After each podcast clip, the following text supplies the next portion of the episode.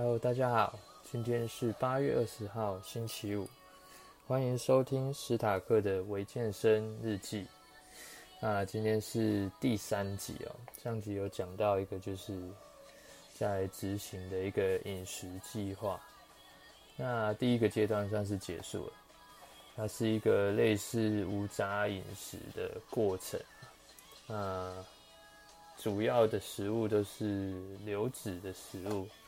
所以就是暂时会摄入比较多的植物蛋白啊，例如豆浆啊，或是一些大豆的分离式乳清，然后加上完全戒糖，这样子过了五天呢。那第一天食欲其实是蛮强烈的，但是第二三天就会慢慢适应。那重点就是你要在。这个限制里面呢、蛋白质的摄取量还是尽量可以到达主需要的标准、那我的标准大概就是我的体重去乘以三到四倍的克数。那主要目的其实是清理肠道，然后养好菌啊，为之后增肌啊的饮食吸收打一个底。但是不一定适合每一个人啊。就是如果你肠胃比较不好的，有可能会不太适合你，那还是询问专业人员会比较保险。那这个过程之中，因为那个热量其实很难吃到，你光吃这些东西，其实会比你想象中的还要饱。除了第一天会比较想吃东西之外，后面其实你饥饿感还蛮低的。不过这样子也。造成蛮多热量赤字啊，所以体重也掉了三到四公斤，算是副作用吧。但是体脂也从十六 percent 掉到十二 percent 多一点点，但是精神状况也变好了，然后胀气的状况也减少了，所以现在要开始第二阶段，就可以开始吃一些生菜啊、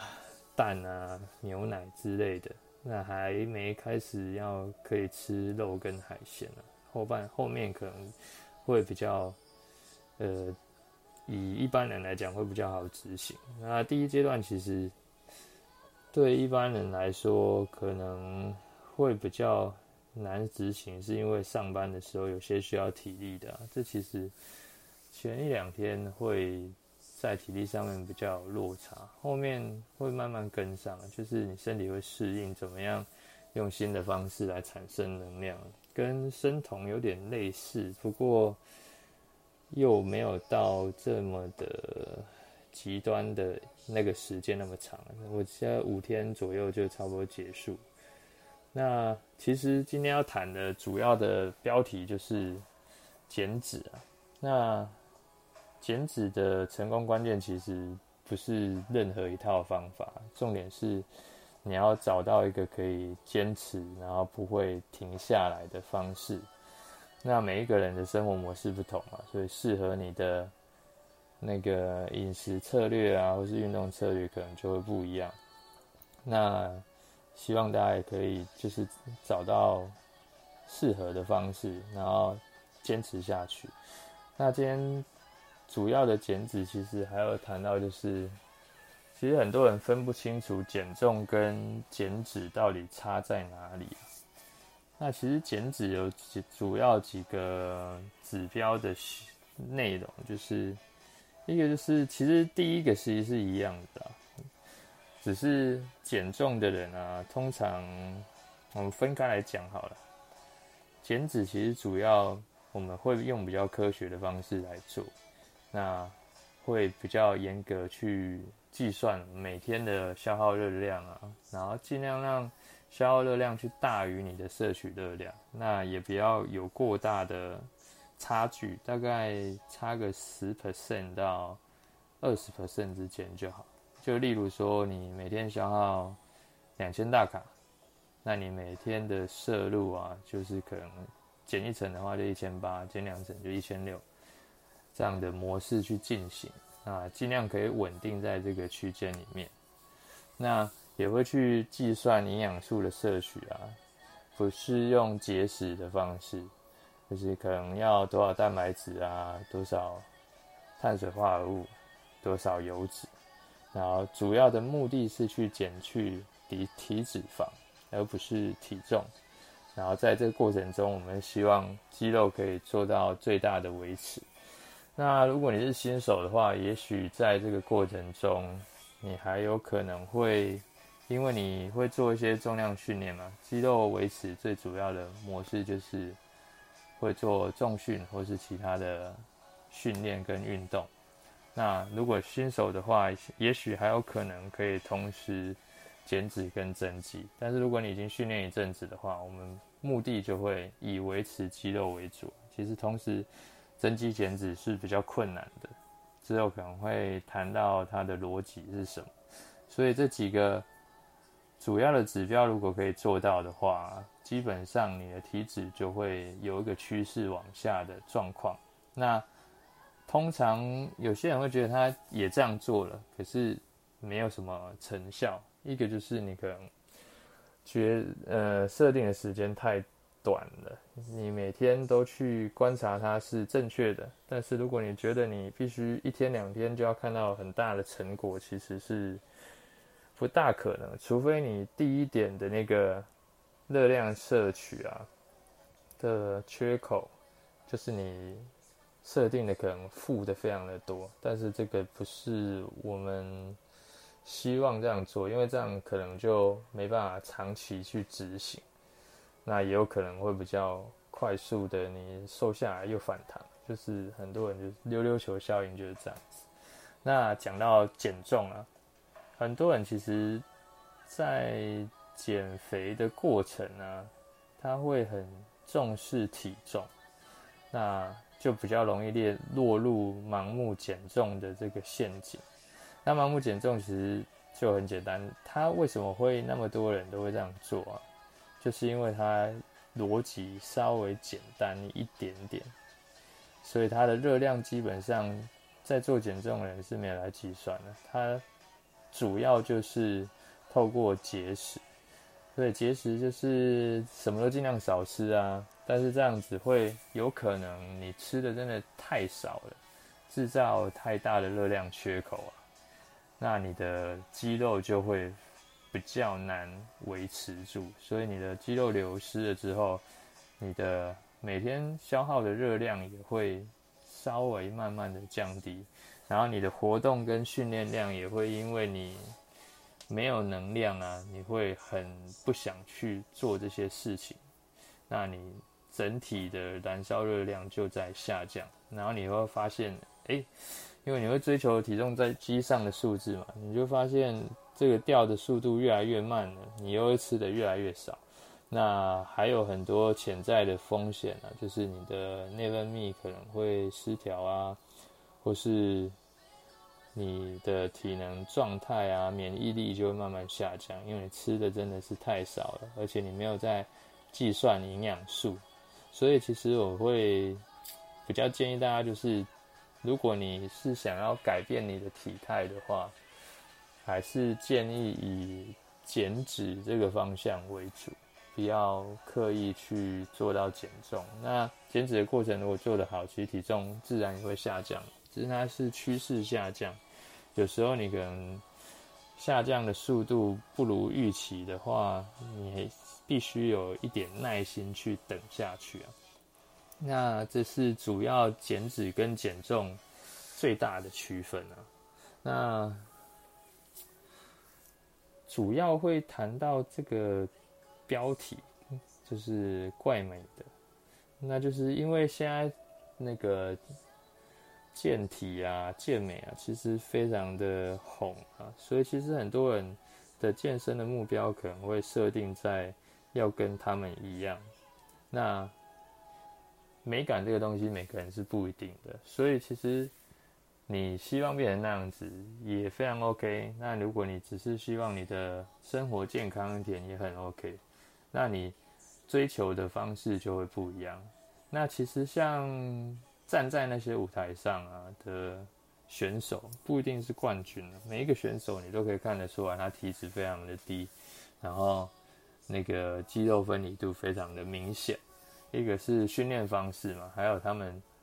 备赛的方式也不同。听到备赛，可能呃有有在关注的人可能非常清楚，其实备赛的过程它并不是一个适合常态维持的状态。我们它是一个稍微极端一点的，因为他希望上舞台的时候效果是最好的，所以他可能前面的几个月啊、几周啊做的事情，其实痛苦的程度远远远超过没有做过这种备赛过程的人的想象。那上一集就有提到，你的目标还有一个关键就是你到底愿意为他牺牲多少？你想要比赛？你寻求专业人士去帮你开菜单啊，然后做备赛的这个过程，你是不是可以完全的去执行？能完全执行，有些人就会觉得说，为什么一样练一年，它的效果那么好，然后你可能好像没什么成果，那就关系到你到底牺牲了多少。呃，像备赛他们的饮食状态啊，可能。很多人是没真的没办法天天执行的，那反而就会变成说，你做到一半，然后就会比较更容易放弃，因为它其实会大大影响你的生活品质，包含你的睡眠啊、你的训练量啊、你吃的热量的控制啊，然后什么东西不能吃，只能吃什么，光只能吃什么，这个很多人。就没办法长期维持啊，所以教练这边还是会比较建议说，以一个生活形态可以达成的状态是比较理想的，但是也跟个性个性有关系啊。有些人是喜欢挑战的，那有有些人会比较希望在舒适圈里面。那喜欢挑战的，其实去报名一个比赛，然后感受那个过程。其实也是一个很很好的进步方式，而且你可能比赛完，你不一定是用同样的方式去维持，你也可以稍微降阶，至少你对饮食的内容物的知识已经到一个程度的了解，基本上成效也不会太差。那对于像很就是比较没办法自律的，那我们会稍微就是退阶一点。那尽量就是以一步一步慢慢往前跨出的方式去进行，一次改掉一点点的习惯，维持住，然后再增加一点习惯。就譬如说，你可能一开始你也不用想说你要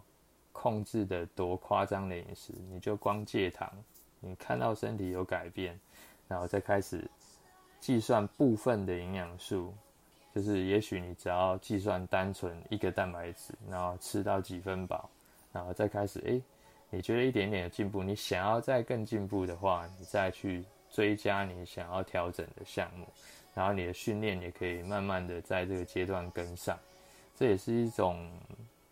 不错的，我觉得不错的方式啊，因为每个人适合的方式跟状态本来就不一样。像备赛这个，其实如果你工作已经非常繁忙了，时间非常长的，基本上，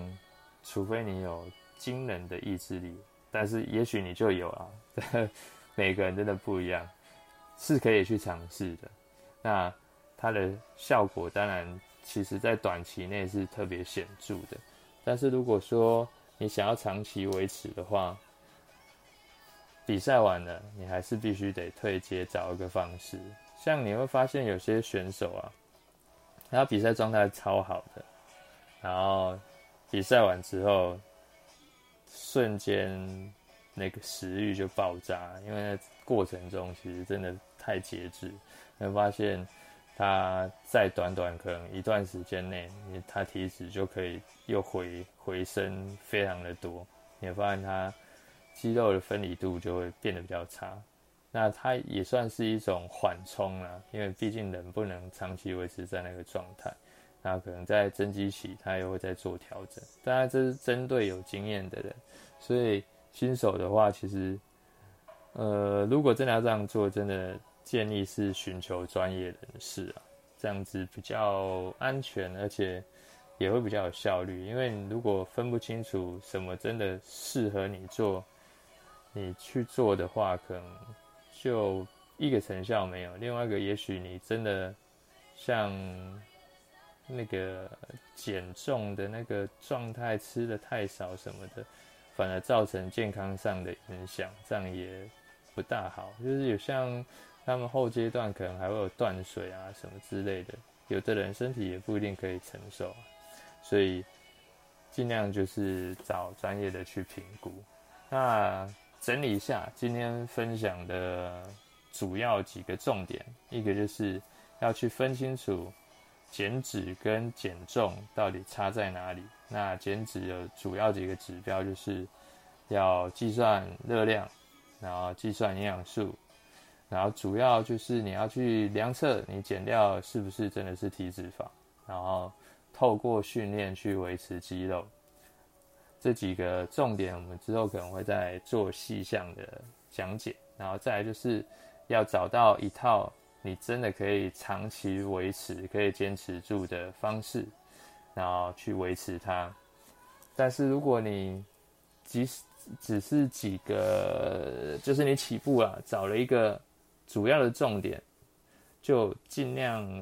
去挑战它、维持它。OK。那今天分享就到这边哦。那下一集应该会针对怎么样去计算你的热量这一个重点，跟饮食方面的重点去跟大家分享哦。那今天分享到这边，下次见，拜拜。